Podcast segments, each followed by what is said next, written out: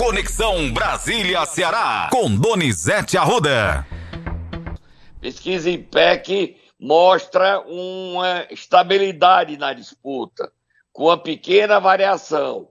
Lula cai dois pontos percentuais e Jair Bolsonaro cresce um ponto. Dê os números, Matheus.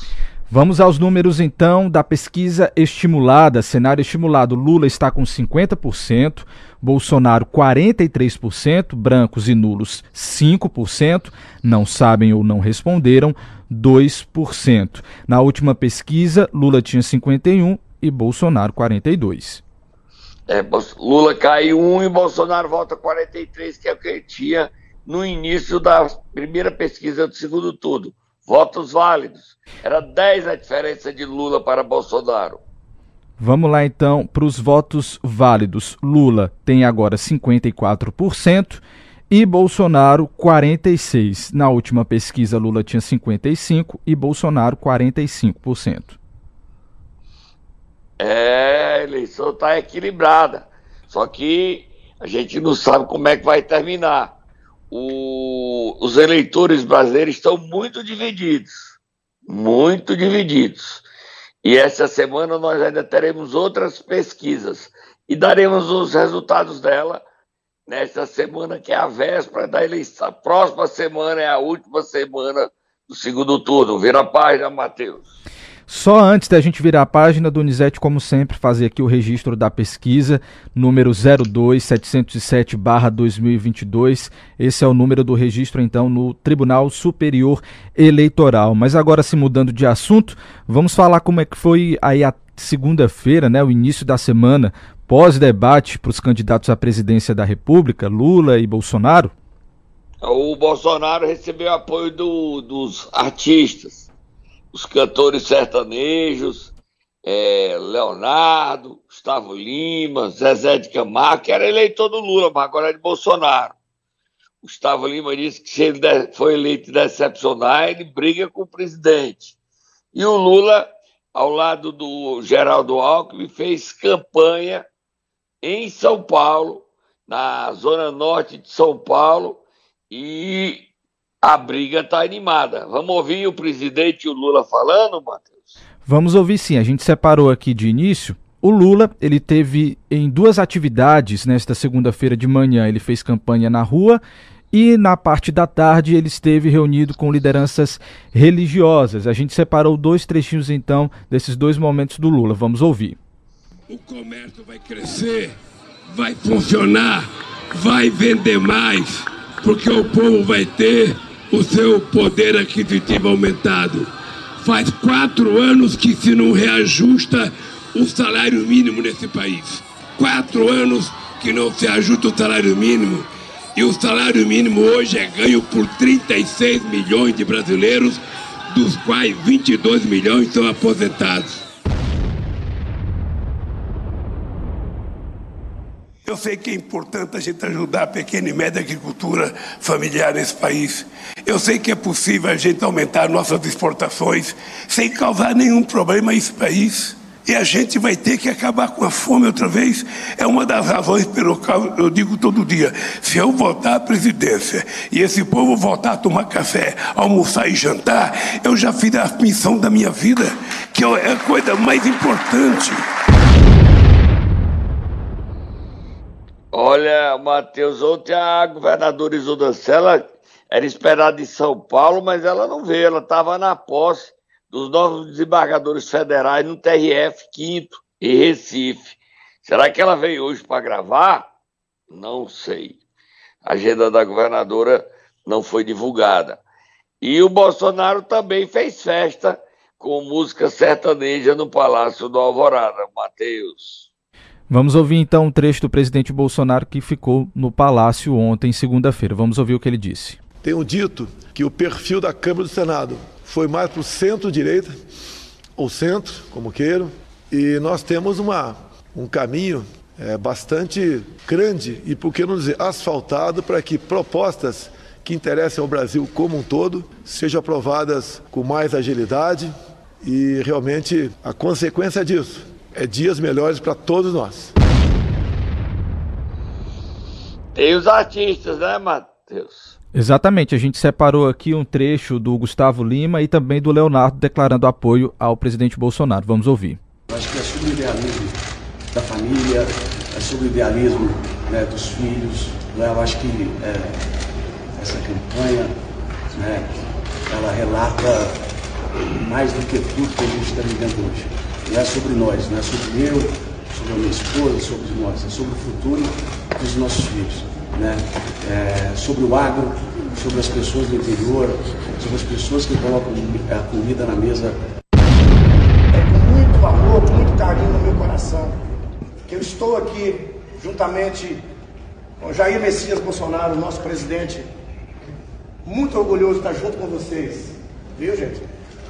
É, agradeço a Deus por estar aqui e tenho certeza que a luta do bem contra o mal. Eu aprendi desde criança na Igreja Católica que o bem sempre vence o mal. Pesado, Leonardo, hein, Matheus? Sem dúvidas, pesado. Pesado, pesado. Olha, Matheus, a gente para ou já vamos. Tá ainda cedo pra gente parar, ou vamos logo para a história do orçamento secreto? Na verdade, Donizete, a gente pode até ir, mas antes eu queria que você comentasse que a gente colocou aqui na pauta o caso envolvendo o candidato ao governo de São Paulo, Tarcísio de Freitas, ontem, em Paraisópolis, zona sul de São Paulo, que foi que aconteceu por lá. Olha, Matheus, é o seguinte: é, ainda há muitas dúvidas sobre esse episódio. Inicialmente se falava, até nós falamos no CN7, que era atentado. A polícia avançou e o caso não foi atentado, tiroteio, não atiraram onde estava Tarcísio. É o seguinte, a facção que controla Paraisópolis, PCC, tinha oito homens vendo o movimento. E aí houve uma abordagem de dois deles, entre seguranças e polícia que estava no local.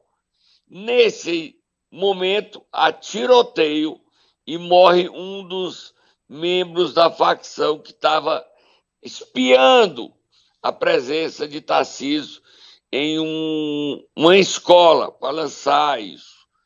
O caso mostra só uma coisa que a gente vem falando há muito tempo: a força das facções nas periferias das capitais e das grandes cidades brasileiras. Tarcísio saiu às pressas. Ontem, o presidente Jair Bolsonaro disse que esse fato decorre na propaganda dele, porque ele vem combatendo o crime. Tarcísio, na propaganda dele, não falou nada e registrou apenas o assessoria de Tarcísio Freitas que o candidato e adversário dele, o Fernando Haddad, ligou para ele se solidarizando e defendendo uma campanha de paz. O episódio pode até não ter sido atentado, mas revela a força das facções do Brasil, Mateus. E eu não aconselho ninguém a desafiá-las. Você tem essa coragem, Matheus? De jeito e maneira, Donizete. Inclusive, vou até beber um gole d'água depois dessas informações por aqui, viu? Vamos lá? Vamos. Agora, no Ceará, o PCC não tem força na periferia, não. A força do Ceará é Comando Vermelho, GDE e a Imperador, Massa, são dissidência do GDE. Vamos beber águazinha? Momento Nero! Donizete Arruda, nós vamos acordar quem nesta manhã de terça-feira? Um casal, a prefeita de Nova Russa, Jordana Mano, e o seu marido, o deputado federal reeleito, Júnior Mano, que ontem receberam a caravana Nordeste pro Bolsonaro em Nova Russas. Vai lá, acorda aí, vai Tata, acorda a dupla.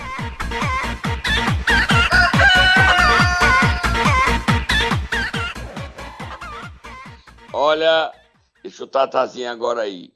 Ontem a caravana Nordeste, formada pelo senador astronauta Marcos Ponte de São Paulo e pelo astronauta e pelo senador Rogério Marinho do Rio Grande do Norte, cumpriu uma longa jornada.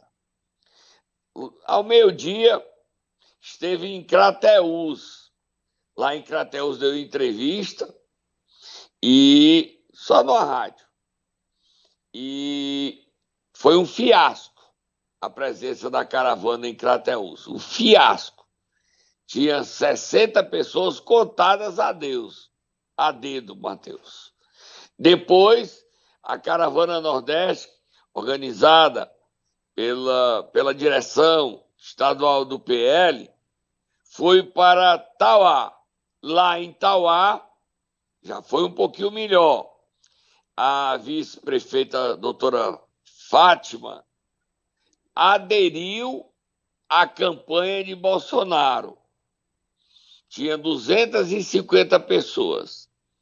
Mas o grande evento foi à noite, no Grêmio Recreativo de Nova Russas, onde uma multidão declarou apoio à campanha, à reeleição do presidente Jair Bolsonaro. Vamos ouvir esse povo aí, Matheus? Falando da caravana, o Marcos Pontes foi até ofensivo com a campanha de Lula. Vamos ouvir. Veja quem é que a gente vai ouvir aí, Matheus. Primeiro a gente vai ouvir o Júnior Mano, né? Já que a gente acordou ele também nessa manhã. Vamos ouvir o que foi que ele falou a respeito então dessa campanha para o presidente Jair Bolsonaro aqui no estado. Eu, como membro do Partido Liberal, vice-líder da bancada do PL, né, aderimos aqui ao, ao apoio aqui no estado do Ceará, ao engajamento do presidente Bolsonaro. Então são frutos como esses, frutos de acesso né, às políticas públicas, ao governo federal, que tem feito essas ampliações para o Brasil. E aqui no Nordeste, no Ceará em especial, é, iremos entrar aqui com força total para a gente dar o melhor possível, uma votação boa para o presidente Bolsonaro. Depois do Júlio Mano, nós temos quem, Matheus? Nós temos a vice-prefeita de Tauá, Fátima Veloso. Vamos ouvir? Vamos, ela aderiu ontem é, oficialmente a candidatura de Jair Bolsonaro. Nosso hospital, recebemos um tomógrafo, um centro de imagem, recuperamos é, vários equipamentos que estavam danificados aqui no nosso município, requalificamos o, o Hospital de Itauá, que é o Hospital Mudeiro, onde as pessoas se sentem acolhidas, e aqui tem o dedo do governo federal, do dedo do Bolsonaro, com os investimentos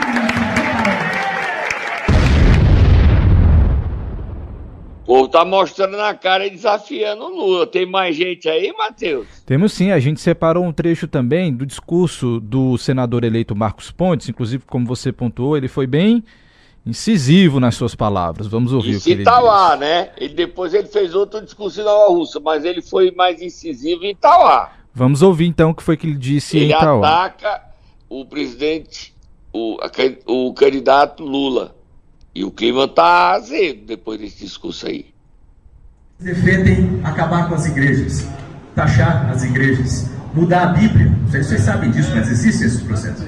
Do lado de cá a gente defende liberdade de religião. A gente defende que cada pessoa pode ter a sua religião, a gente precisa defender essas liberdades. Do lado de lá, eles defendem o controle da imprensa. Do lado de cá a gente defende liberdade da imprensa. Pesado, Matheus, pesado. A gente tem que esperar aí o que é que o pessoal do Lula vai dizer, porque eu não acredito que Lula queira acabar a igreja, não. Não acredito, não. Mas está aí. Senador eleito de São Paulo. A briga está animada. Vamos para frente, Matheus. Tem novidades aí de Cid Gomes, não é isso? Solta Moab, fogo no muturo, Moab, fogo no muturo.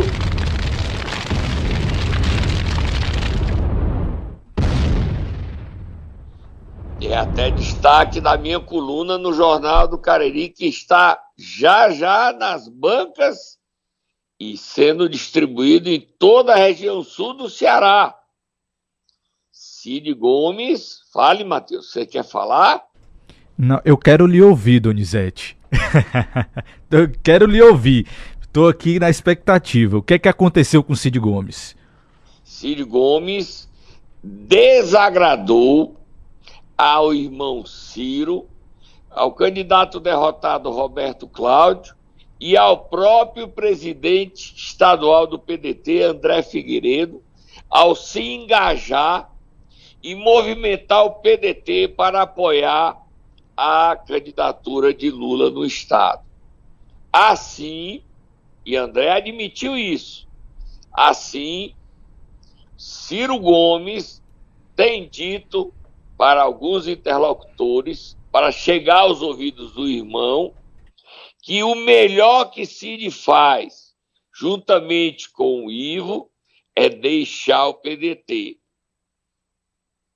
Cid, tão logo termine o segundo turno, sairia do PDT para buscar um novo abrigo partidário.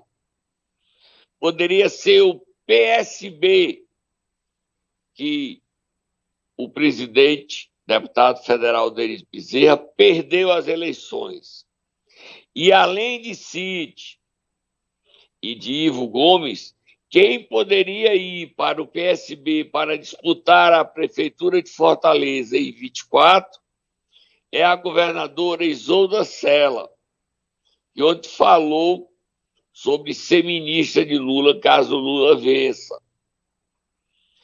A ida de Cid para o PSB mostra que a oligarquia Ferreira Gomes implodiu e Ciro não perdoa nem sinaliza que vai deixar para lá a traição de Cid Gomes à candidatura de Roberto Cláudio. Pegou fogo, Matheus, fogo!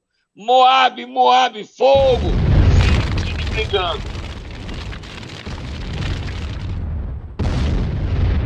Cid deve levar 50 prefeitos, três deputados federais e oito estaduais para onde fosse filiar.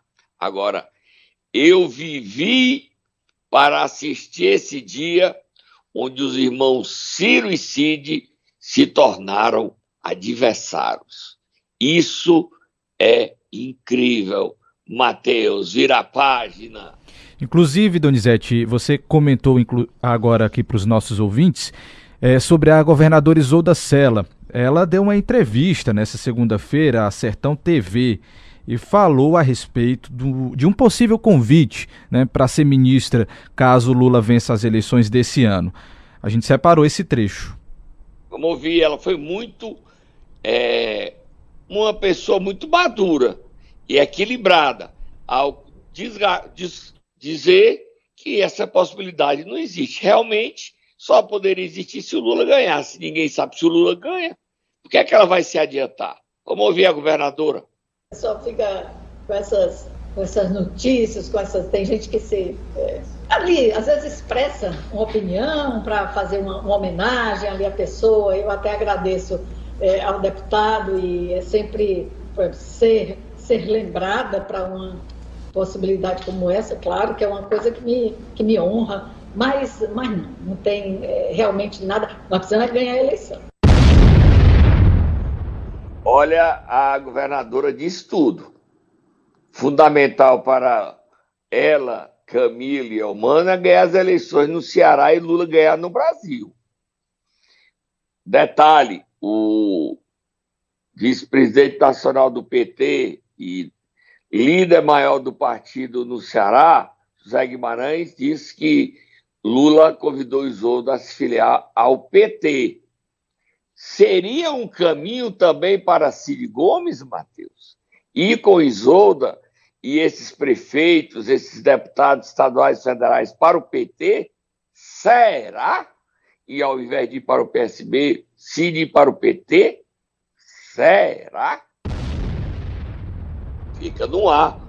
Eu só sei que a briga de Cid com Ciro não tem tempo ruim, não. É confusão todo dia. Vira a página, Matheus. Agora a gente vai ouvir quem? Falar em confusão, Donizete Arruda, aquela história do capitão Wagner ter sido é, acusado pelo senador eleito Camilo Santana de não enviar recursos aqui, no, aqui para o Estado, ainda está rendendo. Capitão Wagner voltou a falar nesse assunto em entrevista ao povo nesta, nesta segunda-feira. A gente separou inclusive um trecho do que ele falou. Vamos ouvir. O Eunício, quando foi presidente do Senado, ele dizia para todo mundo: não vai recurso para o Ceará porque eu não quero, que eu perdi a eleição. E na hora que ele virou aliado do Camilo, por que será que de repente Fortaleza recebeu milhões e milhões, Sobral recebeu milhões e milhões? Na hora que o Eunício voltou para o arco de aliança, o Ceará foi extremamente beneficiado.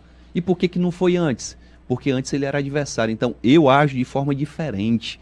Em nenhum momento eu fui na Casa Civil, eu fui no Senado trabalhar contra recursos para o Estado de Ceará. Isso é fato, eu acho desrespeitoso, deselegante, desnecessário o cara ser eleito senador e depois disso vir para cá fazer acusação caluniosa contra o adversário. Isso sim é fake news, porque ele não prova. Na hora que você faz uma acusação contra o adversário sem provar, isso é fake news e ele deveria respeitar os seus adversários. Apesar do clima aí entre Camilo e Capitão Wagner. Capitão Wagner disse também que ele pode ser candidato a prefeito de Fortaleza em 24, o senador Eduardo Girão ou a candidata ao Senado Camila Cardoso. Um dos três, e tem um terceiro nome, o deputado federal eleito André Fernandes. Um dos três, um dos quatro, né? Desses quatro sairá o candidato de oposição e vai ter dois candidatos, porque o Sartre disputa a reeleição ou lança Roberto Cláudio, tem a oposição aí com o nome, e tem o PT que quer lançar Luiziane Lins, quer ser candidata. E ainda tem a Isolda Sela. Vai ser animado as eleições em 2024 para a Prefeitura de Fortaleza. E para terminar, nós temos uma bomba, orçamento secreto, Matheus.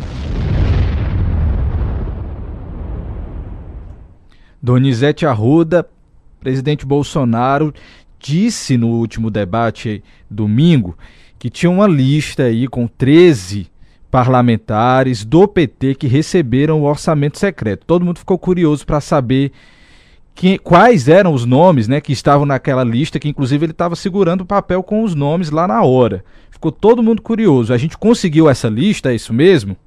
É, e a gente primeiro vai ouvir o presidente falando disso. Vamos ouvir ele falando aí. Eu comprei com orçamento secreto, eu vetei derrubar o veto. Mas se eu comprei, eu tenho um voto. Vamos supor que o senhor seja deputado. Se o senhor recebeu um dinheiro do orçamento secreto, o senhor vai votar comigo. É lógico ou não é? É lógico. Eu tenho aqui uma lista preliminar. 13 deputados do PT que receberam recurso desse tal orçamento secreto. Eu não tenho nada a ver com esse orçamento secreto. O presidente sabe que tem. E a lista a gente conseguiu. Tem um deputado federal do Ceará. Você sabe quem é, Matheus? Quem é Donizete? Fala para os nossos ouvintes. Eu sei porque eu tô com a lista Aide aqui. Cirilo recebeu o dinheiro do orçamento secreto segundo levantamento denunciado pelo presidente Jair Bolsonaro. Três senadores do PT, um deles é Humberto Costa. Você tem o nome aí, Matheus? Dá para dizer a lista dos deputados? Vamos lá, os deputados Gastão Vieira, Zé Carlos, Paulo Guedes, Reginaldo Lopes, Padre João, Patros Ananias, José Patrus Ananias. Patrus Ananias, Joseildo Ramos, Afonso Florense, José Ayrton Cirilo e Zé Neto, além de Nelson Pellegrino, que virou conselheiro do TCM, segundo aqui as informações. Mas também tem os senadores, Donizete. Vamos lá o nome dele. Um deles é Humberto Costa, de Pernambuco. Fabiano Contarato e Rogério Carvalho, fora o Humberto Costa, como você citou agora. O Rogério Carvalho é, deve ser o novo governador de Sergipe, lidera as pesquisas. E Afonso Florencio é da Bahia. O Reginaldo Lopes é, era, e é até o final do ano, líder do PT, é de Minas Gerais. Agora, se o dinheiro foi aplicado corretamente, o deputado pode se justificar que lutou por benefício para o Ceará, Zé Cirilo. Não há nenhuma denúncia contra ele, nada. Apenas que ele recebeu recursos do orçamento secreto que está gerando tanta polêmica esse tal orçamento secreto. A lista nós estamos divulgando em primeira mão para você aqui no programa Será News, Matheus. Fui, tô indo embora. Tchau.